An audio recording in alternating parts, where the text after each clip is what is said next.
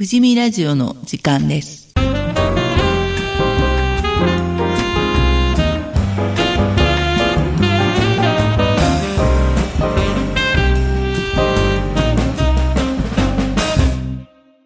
この番組は前橋市富士見地区地域づくり協議会がお送りします。市地域包括支援センター北部の加藤です。同じく地域包括支援センター北部の西田です。同じく包括支援センター北部の寺崎です。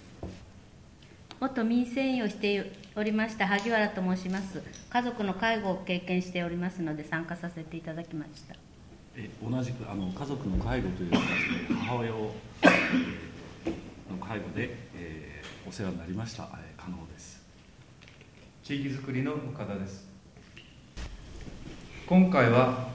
介護についてお話を伺いたいと思います地域の皆様に富士見公民館にお集まりいただいていますそれでは最初に地域包括支援センターの加藤さんからお願いしますはい。えー前橋市には地域包括支援センターが11カ所あるんですけれども、富士見と芳賀地区を担当しているのが私たち前橋地域包括支援センター北部です。そしてあの簡単に相談をできる窓口として、えーサンホームさんにブランチという窓口があの設置されております。であの介護の相談またはあの高齢者の自立の生活を送れるような支援をしておりまして養子縁の12の方を担当しておりますまた高齢者の権利、えー虐待等の防止に、えー対応したりまた、えー地域の、えー民生委員さん自治会長さん地域の組織の方と協力しながら地域づくりのネットワークづくりを、えー日々あの仕事としております。今日はあの介護された家族の方そして、えー介護を支援する側のケアマネージャーさんそして私たち包括支援センター総合相談の窓口なんですけれども、えー皆さんの意見を聞きながらまた今後の、えー仕事の、えー参考にさせていただこうと思います。よろしくお願いします。えっとあの実際に富士見で生活している中で、えっとまあ、家族の方を介護された方の今日は経験を聞かせていただけるということでとても嬉しく思っています。いかがでしょうか？私の場合はですねあの、えっと、1年前に義理の母の看病をしましたけどもあの地域医療に熱心な先生がいたおかげであの訪問看護師さんっていう方形を取りましてあの自宅に訪問していただいてあの介護がスムーズにいきました。えー私の場合は、えー母を、えーサンホームさんの方にお世話になって、えー介護のメンバーいたんですがあ実は母は、えー最初はリウマチから始まってその後圧迫骨折いろんなところに入退院を繰り返しながら、えー最終的にはサンホームさんにお世話になったわけなんですが、えー私が直面した現実一番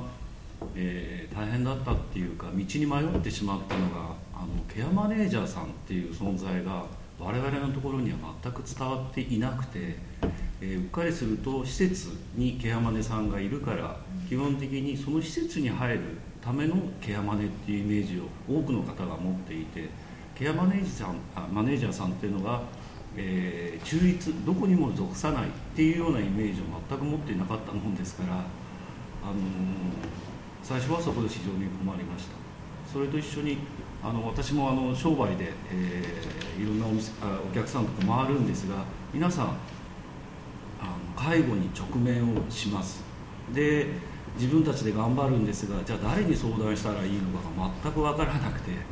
自分はそうやって道が開けたもんですからいやとにかくあのケアマネージャーさんっていう方お友達いませんかっていうことから始まって、えー今皆さんはそういうケアマネージャーさんを通してあの地域の中で、えー自分の行き先あるいはいろんなものを考えられるようになっているのがあ現実です。はい、ありがとうございます。えーっとなかなかこうケアマネの立場からすると私たちねあの支援をしている側はいろいろあの日々、まあ、皆さんとお話ししながらさせていただいてるんですけれども存在がなかなか伝わっていないっていうのをね今お話をお聞きしたんですがいかがですかねケアマネさんとしては。私はあの認定調査でかなりあの調査以外のことで質問を受けることが多くてあのケアマネージャーさんってどうなのとかどういう仕事してるのっていうことがあります。であの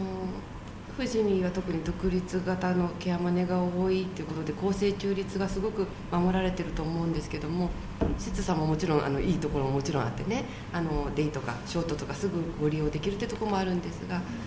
うん、本当富士見の特徴としては両方半分半々ぐらいにあるので皆さん影響されて あの公正中立のデイサービスだとかヘルパーさんを紹介できてるのかなって思っています。お母様がよく知ってらっしゃるありがとうございます。向こうにいたので知ってらっしゃるんですけども。あのやっぱりこの間も民生委員さんが駆け込んできて支援が出てた方なんですけどどこに相談したらいいかわからないとか言われてやっぱりちょっとキャンマネの存在がもう少し全面というかちょっとでで、まあ、あんまり影響とかもできないのでちょっとその辺があるかなと思う部分がこの間もあったんですけども、はい、感じたことは。はい。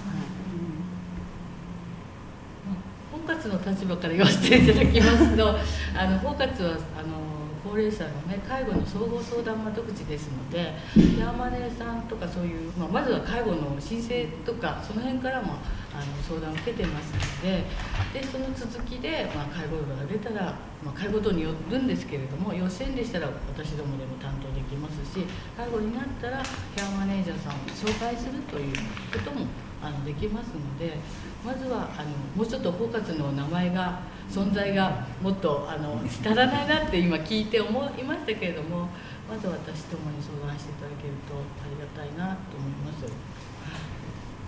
あの私もあの商工会の方でちょっといろんな役をやってる関係で広報富士見という広報誌商工会で出してるんですが、そこで特集を一度ちょうど母がそういう環境になったものですからこれ一度みんなにお知らせしなきゃいけないと思って、あの特集を組みました。でその中でいろいろ調べていくっていうか、いく中でやっぱりこれあらっと思ったのが例えばサンホームさんっていう施設が特別養護老人ホームなの知ってますが、あの地域あのサンホームにいっぱい名前が付いてるんですよね。あの部署ごとで、一つの施設なのにいくつも名前があって。あのそれを一個一個その見開きのあの特集記事の中で説明もしようもないみたいな形になっちゃって。だから自分とするととにかく今包括支援が全ての窓口であるならば、あの基本的にあのシンプルで分かりやすく、あのあのななんつうかなそういう現あの直面した方に、まずはそこみたいなのが伝えていただくことがとっても重要だし、そういう広報活動入り口さえ分かれば、あとは皆さん本当に熱心で、本当に立派な方々なんであとはお任せしながら動けるんですが、その最初の一歩が全く見えない現実がやっぱりあります。そうですね、包括としての広報活動がまだ少ないのかなってちょっと今反省点も含めてお話しさせてもらったんですけれども、まあ、あとはあのよく民生委員さんとかね、自治会長さんとか定例会に出ておりますのでそちらの方にまあ相談されると、まあ、そこからこちらにあの相談していただけるということもはいどうぞ。で私たちもあの民生をしておりました頃からあの生き生きサロンっていうのをねすごくあの利用してその時に包括の方の方も呼んであのお話しさせていただいているのでそういう方面からあの広がるっていうのはすごくあると思うんですよね、まあ、あの生き生きサロンに出てくれる方はあのお元気な方ですけどもいずれそういう方がねこういうこと話を聞いて知っててパンフレットとかももらってあの知ってる場合にはあのそこからはまた広がると思うんですよね。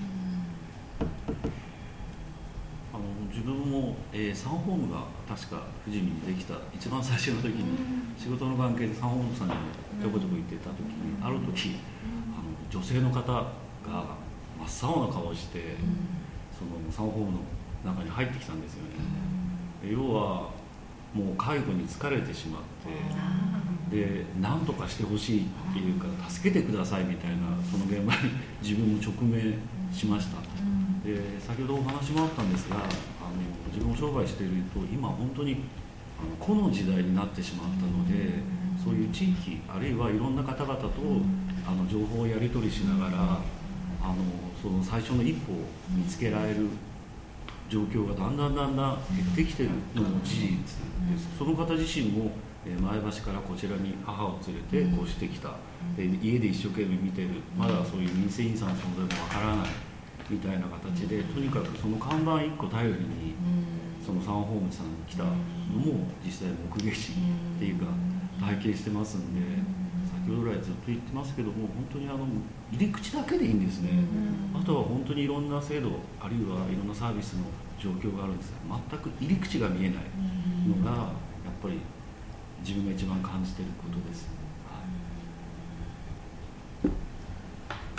あじゃあいいですか、じゃあ入り口としてなんですけれども、えっと、我々富士見とかの地域で11月から富士見包括ケアを進める会ということであの公民館で月2回あのお話し会を開くことにしましたであのいつも1時から2時で月2回行くんですけども大体あのお風呂に入りに来てる方ちょっとお元気な方まだ養子縁にもならない方がいるのでそういう方が徐々にあのお話を私たちとしておいていざ養子縁とかになった時にあの使えてもらえるようにお話をできればいいかなと思ってちょっと我々も会を催すことにしました。ですね、富士見の場合は老人福祉センターがあってそこにお風呂に入りに来られたりとかあの体操をしに来たりしている方もね、ねたくさんいらっしゃると思うんですが、うん、そういった方が実際にやっぱり相談にこの間私もあの1回目行ったんですけども34人の方がちょっとお話受けてやっぱり本当に直面している方相談も受けたりしてやっぱり解決その場でできないことがあってやっぱ皆さんと相談しなくちゃなっていうこともあったので本当に今後そういう会とともに今度の総合事業とかもつなげられたらすごくいいのかなっていうふうに感じています。富士見はねこの公民館建設で社協さんがあったり老人センターがあったりするのでこういう場所があるということ自体もねちょっと相談場所としていい環境的には恵まれてるのかなと思いますけどね。ね今。最初のそのこの間なすった時にこれはなかなかいいなっていう手応えみたいなものは感じられましたそうあのはいえっと本当にあの相談された方は一人暮らしの方で本当に倒れちゃった時どうしようっていうことで今の前橋市も財政が厳しいので緊急連絡通報が全員に下されくれなくなったっていうところなんですけどなんでそこら辺を民間だとやはり結構値段がいい値段するんですね。セコモあ言っちゃいけないんですけど あのいろいろあるかと思うんですけど。なんでそういうのはやっぱり近所の見守りとかそういうのを充実させていかなきゃいけないかなっていう話があって、今度のまた会会議にでも出せたらいいかなと思っていました。だいぶあの前橋市の福祉サービスもねあのだいぶなんてなんですかお金の費用の部分があるのか、あの該当するたあの方が少しずつこう条件が厳しくなって使えなくなるような状況には今なってきててただ今後来年から総合事業が開始されるんですけれどもそういう中で今度新しいあのサービスっていうんですかね、はい、そういうものにこう移行していくという形を今後取っていってます。ただまだ初めて始まるので本当に現存してるものを引きなんかそれに変えていくみたいな福祉サービスを総合事業に変えていくみたいな形なので今後もっとこう地域で必要なものを、まあ、訴えて 新しいそうサービス必要なものを作っていくっていう今段階に来てると思うんですけど、はい。まあ、ちょっと私たちもちょっとまだしっかりとこうイメージができてない総合事業なんですが、はい、一般の人は総合事業っても何のことだか分からないですよね、だから、その辺の候補っていうか、そうですね、お知らせしないとね、伝わ今までもわからないのが、またさらに細かくなったような部分もありそうだから。介護保険のねあの制度のあの変革があってあの今まで幼稚園の方のデイサービスと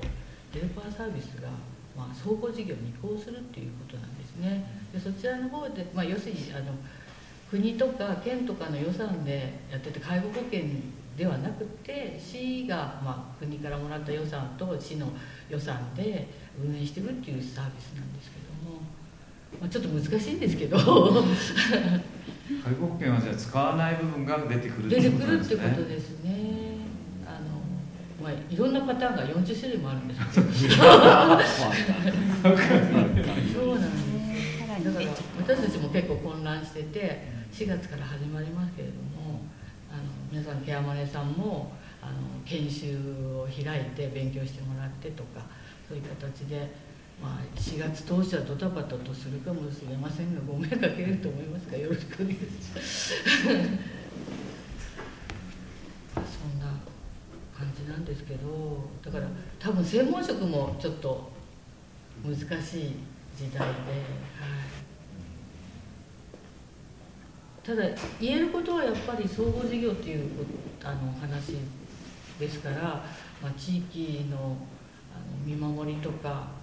地域包括ケアっていうんですかね、そういうものがやっぱり今後はあの大切になってくると思いますね。先ほど民間では高いその緊急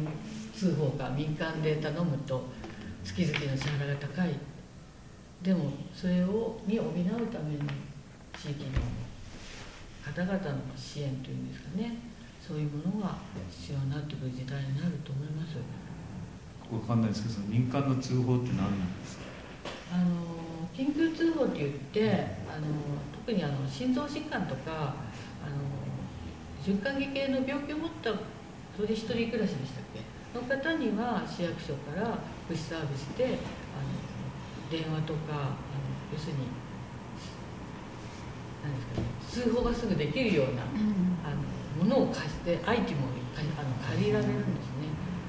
電話とかあとペンダントとか時計とかですよね。病院のナースコールみたいな感じそうですね。それは市に行くんですか？それがあの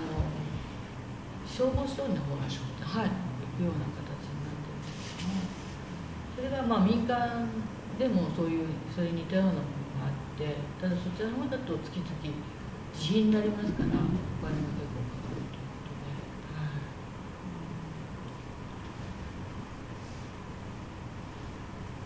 はいちょっとねやっぱり介護保険の制度とかサービスとかでなかなか賄いきれないやっぱり、ね、部分っていうのがどうしてもあると思うんですね。でやっぱりあの家族の方を介護される中でいろいろそういう困ったこととか、うん何かありますかね？うん私の場合はですねあの最初はデイサービスや何かにあの周りから誘われましてでもあの本人はあまり行きたくない行きたくないを通しておりまして自宅にいるのがよくってそれなんでそれでもあの介護認定を受けたおいた方がいいよねってことで徐々に始まって介護認定をしていただいてからじゃああのお試しにデイサービスに行ってみますかとかって言われたりしてそれでそれでもあのだんだん具合が悪くなるとあのお風呂に入れなくなるのであのそれをデイサービスに行きますとあのお風呂に入れていただけるのがとても助かりまして自宅で入れられないっていうのが本当に大変なんですね。それなんでそれを理由にしてあの行き始めてだんだんねそちらのお世話になるようになりましたけどもやっぱり最初は抵抗感があるっていうそうあの本人の気持ちもあるんでしょうけどそういうところへ行きたがらない人と。でも行っても楽しいよって言ってくれる人たちもあと耳が遠かったりうちなんかはしたものですからみんなの中に入ってこの同じようにお話ができなかったりするのも嫌だったりするのかあのいろいろその人の性格にもよりますけどもあの喜んでいくっていうお話をされる方もいらっしゃいますけども。だんだんじ自宅でしてあげられなくなることをデイサービスや何かにねあのしていただけるのがすごく助かりましたのでであの本人も、まあ、覚悟を決めてといいますか言ってくれるようになったので、まあ、そういう経緯はありましたけども。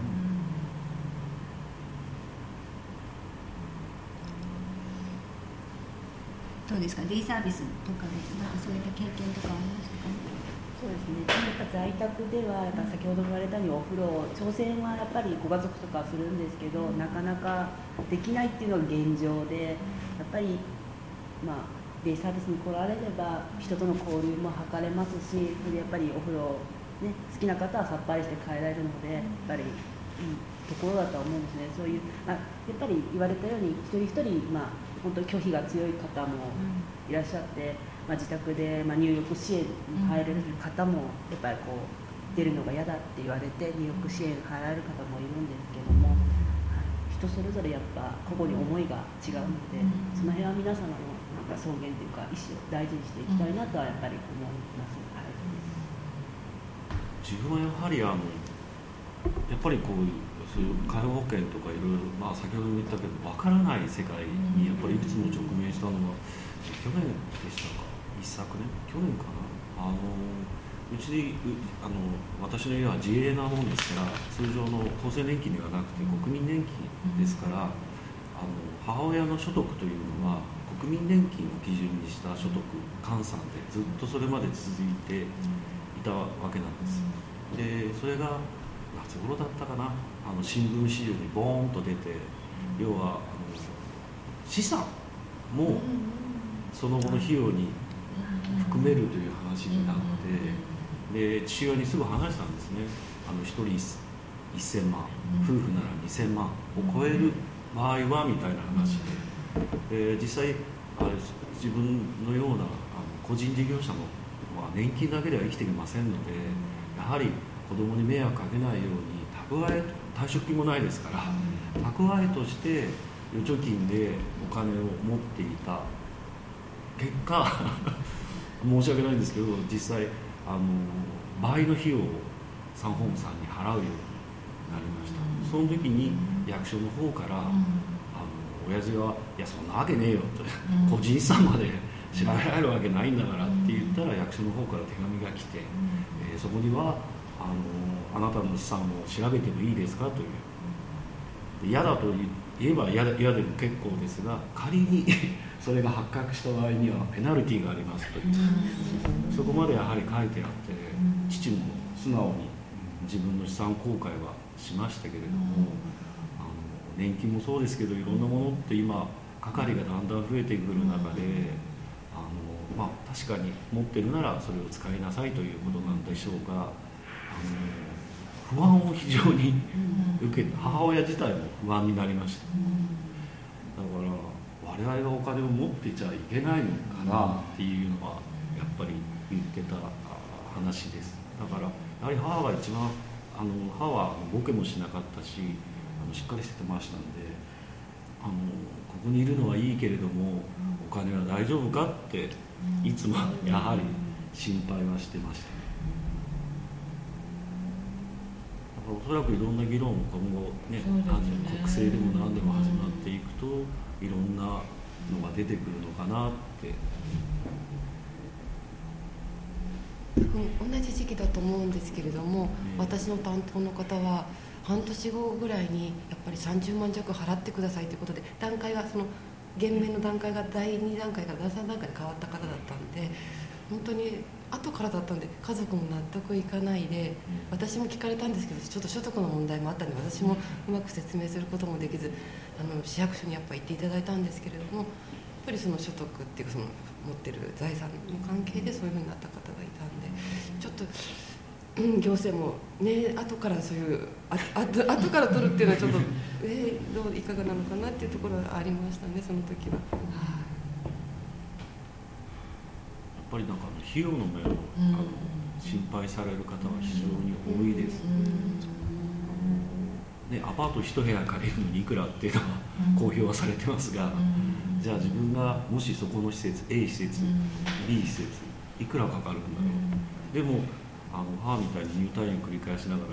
行くと、ここにはいつまでしか入れません。次を決めてくださいって行くと、病院でまたあのソーシャルワーカーさんかなとかいろんな方と、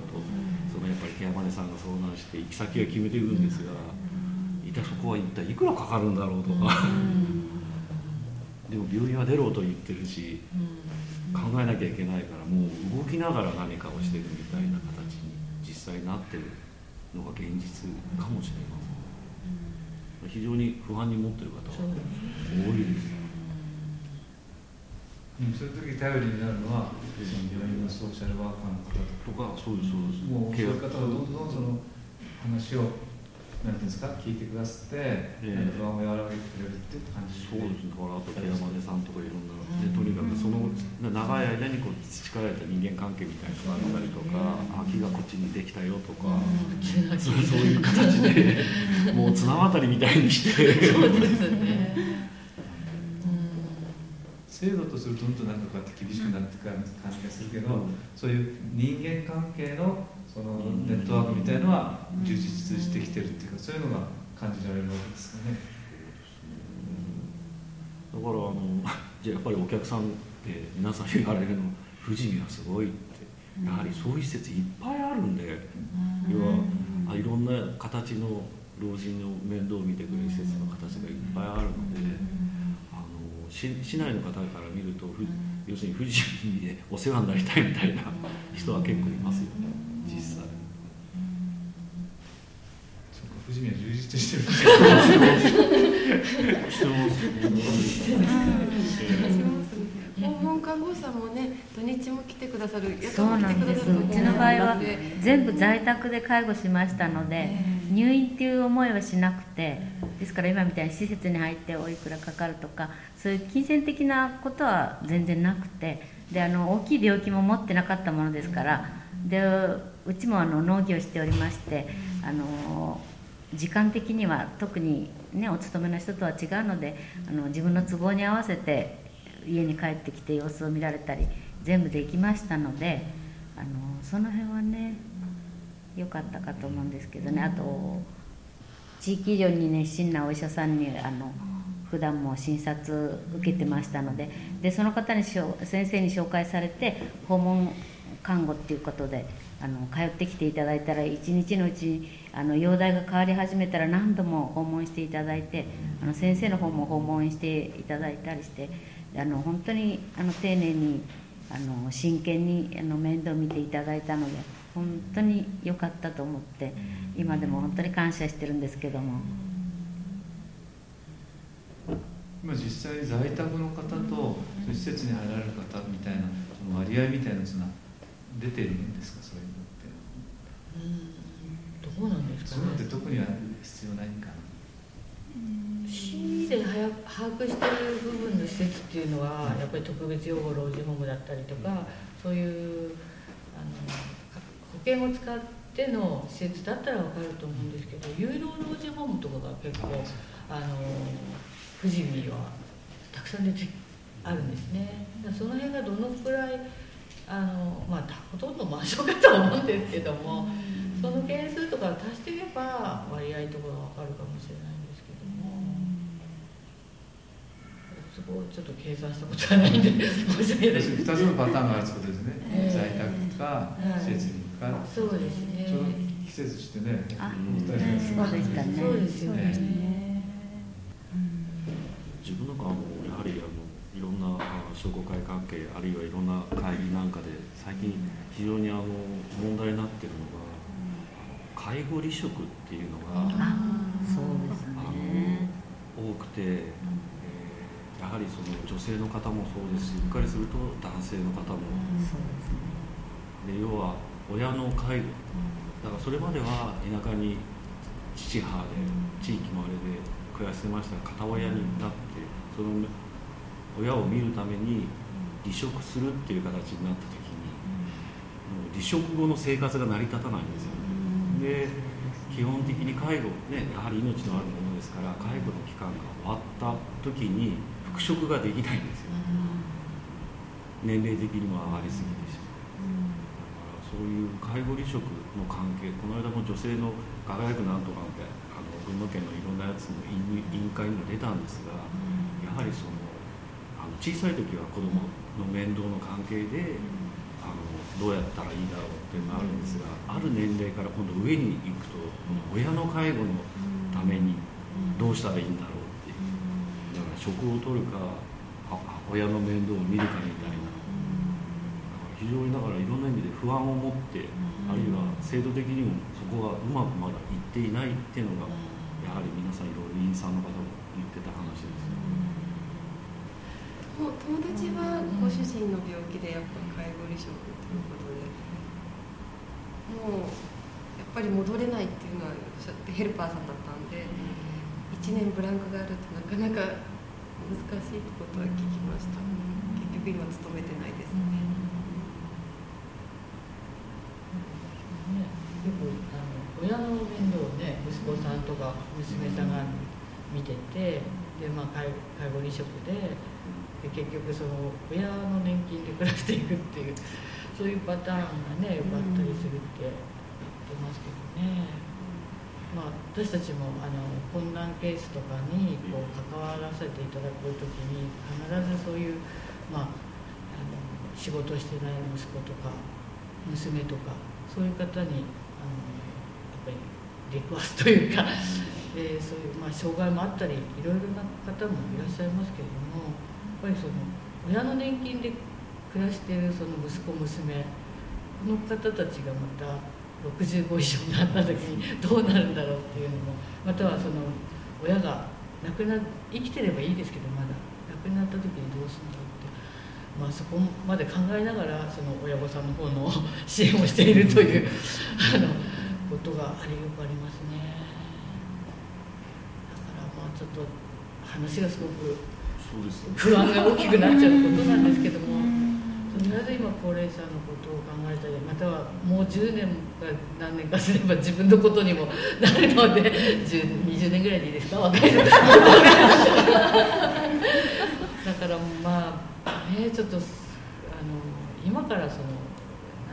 介護保険とか公的なものでなくて、まあ、自分の力とかみんなの力とかで少し体制を整えていかないと大変なことになるんじゃないかななんてますし、まあ、よく研修なんかではよくいらな一人の何でしたっけ？あの労働者、あのお金を稼ぐ年年齢の方が一人の高齢者を2人か、2人おぶるんですって。そういう時代が来るんですよ、ね。うん、肩車っていうんですか、そうまあ、人口問題ですよね、まあ、自分はせめて最後まで元気でいないとって思いますけどなかなかね年とともにねいろんなものは出てきますからね。はい、まあ、先ほど来、まあ、聞いてるんですが、あのーこの間ですね、ほのぼの層へ伺いまして、まあ、こういう支援があるっていうことは私知りませんでした。まして隣の人がいるんで、申し訳ない。それでですね、もっとあの PR をですねしたらいいんではないかと思うんで、あれですかね、漢方とか、あの市の広報誌とかですね、載せてるんですかね？載せてます。そうですね、はい。ちょっとあの漢方の方はまだ今年初めて、はい。あの7月ぐらいでしたっけ？夏頃に載せてもらったんですけれども、はい。今後はもう少し頻繁にあの今日そうですね。のこともねはい。載せていただければと思ってるんですけれども、公民館の方へね、ええ。お願いすれば載せていただけると思いますので、ぜひね、あの年寄りの方々にね、お願いしとけばと思いますよね。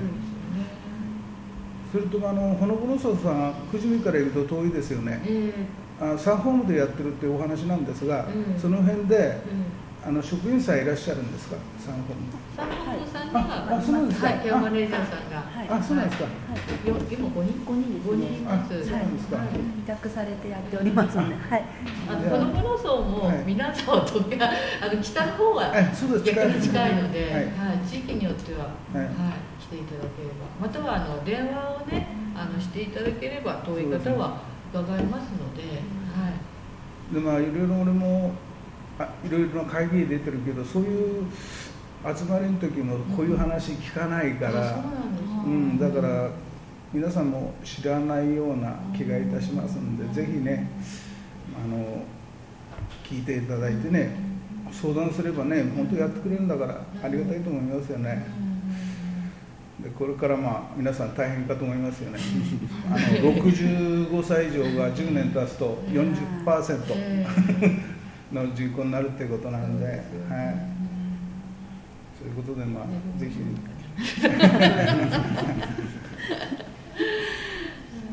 やっぱりあの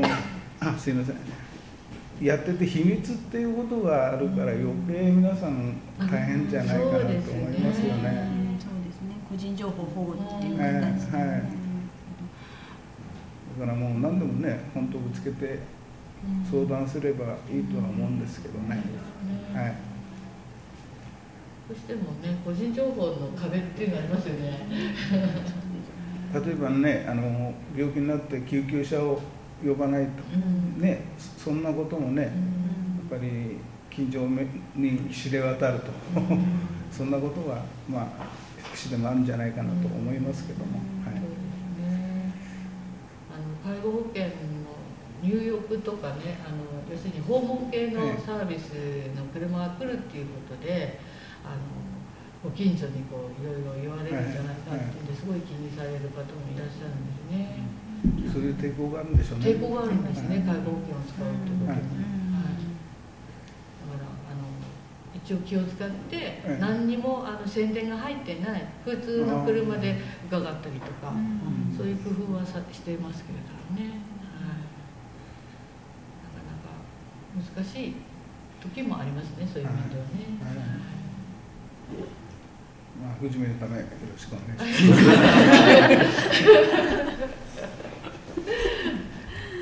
なんかそのさっき自分が言ったあの入り口の探し方みたいなのあるじゃないですか、お話聞いてるとなんとなく例えば110番119番じゃないですけど、なんか非常に分かりやすいなんかみたいのがあるといいですよね、だからなんとかなんとかってじゃなくて例えばとりあえずはそこに電話をかける、あそうですかと言ってじゃあどこどこに行きなさいとか、行ってお話を聞いてらっしゃいみたいな指示だけでいいと思うんですよ。そこで人生相談聞くわけじゃないので最初の一歩が分からなくて今こういうの直面したんですけどもって言ってその中にはまずそういうあ包括ブランチとかにそこはどこにあるんですかってあそこにありますね行ってお話を聞いてくださいっていう話だけでもいいと思うんですけどおそらくその入り口のところが見えないと思うんですね。包括支援センターっていう名前がねまずはねあのよく言われるんですけどなんだそりゃみたいな、ね、でも割とこうえっと富士見の方の中で地域のその、まあ、民生委員さんとか社協さんとか師匠の方とかにこう相談される方っていうのが多いのかなと思うんですけどそれでもこうやっぱりいろいろとわからないんです。そうですね、私も民生委員しておりましたけどあの私の方を通してあのその介護の方をとお願いしたいんだけどって来る方はあんまりいなかったですね。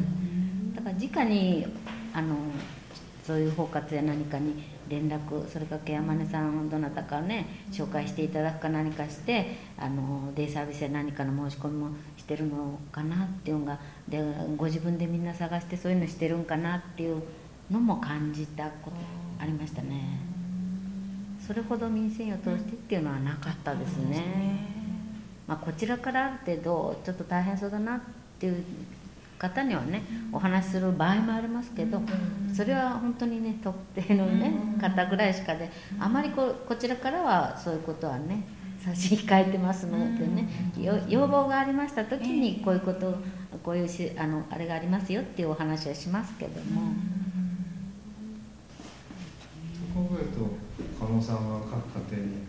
いろいろね出入りしているからすごくそういうことでなんかこういう時はこうですよなんて話をしてもらえそうですよいや実際そういう感じですよね、だからあのこの間もあの消防署員と役所の方と一緒に独居老人の火防査察みたいので、ガスやってプロパンガスやってるんですからそういうので回ります。でで実際やっぱりもう何年も回ってるんですけども、すごく立派なお家に一人で住まわれてる独居の方と、本当にここ人が住んでるのかなっていうような家の中で、もうなんか物に埋もれていらっしゃる方といます本当にその2つははっきり出ます。だからあの先ほどのあの例えばここにいらっしゃるような高齢者の方をに対してアナウンスも重要なんですがもしかするとその下要するに子どもたちとか何かに伝わる方法がないと直面するのは介護っていう介護をするあの若い人間の方なんですよね。介護される側側の人間ではそういうのを事前にいろんなところで機会なりそういうような要するに今後はみんな一緒に年取ってきますからでそういう中で何歳ぐらいになるってきた時はもうもしかするとご両親健在ならこういうのについて要するにいろいろ情報とか心構えだとか家族の体制も作ってるみたいななんかそこをしていかないいかないと制度ばっかりができても実際そこに要するに予測ができない環境になってるのかなって気がします。ですので例えば自分なんかあここのうちは独居だなって思うとやはり声をかけたりとかあえてその集金もあの若い人は口座振り替えしてくださいとは言うんですが あえてその手集金で「おじいちゃん」って声かけて「元気?」みたいなだからそういう要するにこういう家に入れるプロパガス業の中でもやはり教会としてもそういう地域の見守りみたいな形の活動をしていきましょうっていうのはしてます。素晴らしいですよね。もうすでにやってらっしゃるんですね。生活支援体制のあの地域の見守りをもう実践自分の仕事と一緒にねしていただけてるっていうのが素晴らしいですよね。これから作ろうっていうところなんですけどね 私たちはねそういう体制づくりを。もうすでにねあの自分の意思でやっていただいてるっていうのは、まあ、そういう我が加納さんのそうやってるお見本っていうかお手本っていうのが、まあ、他のね業種の方とかにもこうつながっていくっていうんですかね。感染していくっていうか。そういうふうになると本当にもう自然発生的に見守り体制ができていくのかなって今ちょっとその話を聞いて感じました。そこら辺をリードするのが僕はそう。そうですリードしていかなくて社協さんとともに。地域づくりの皆さんとともに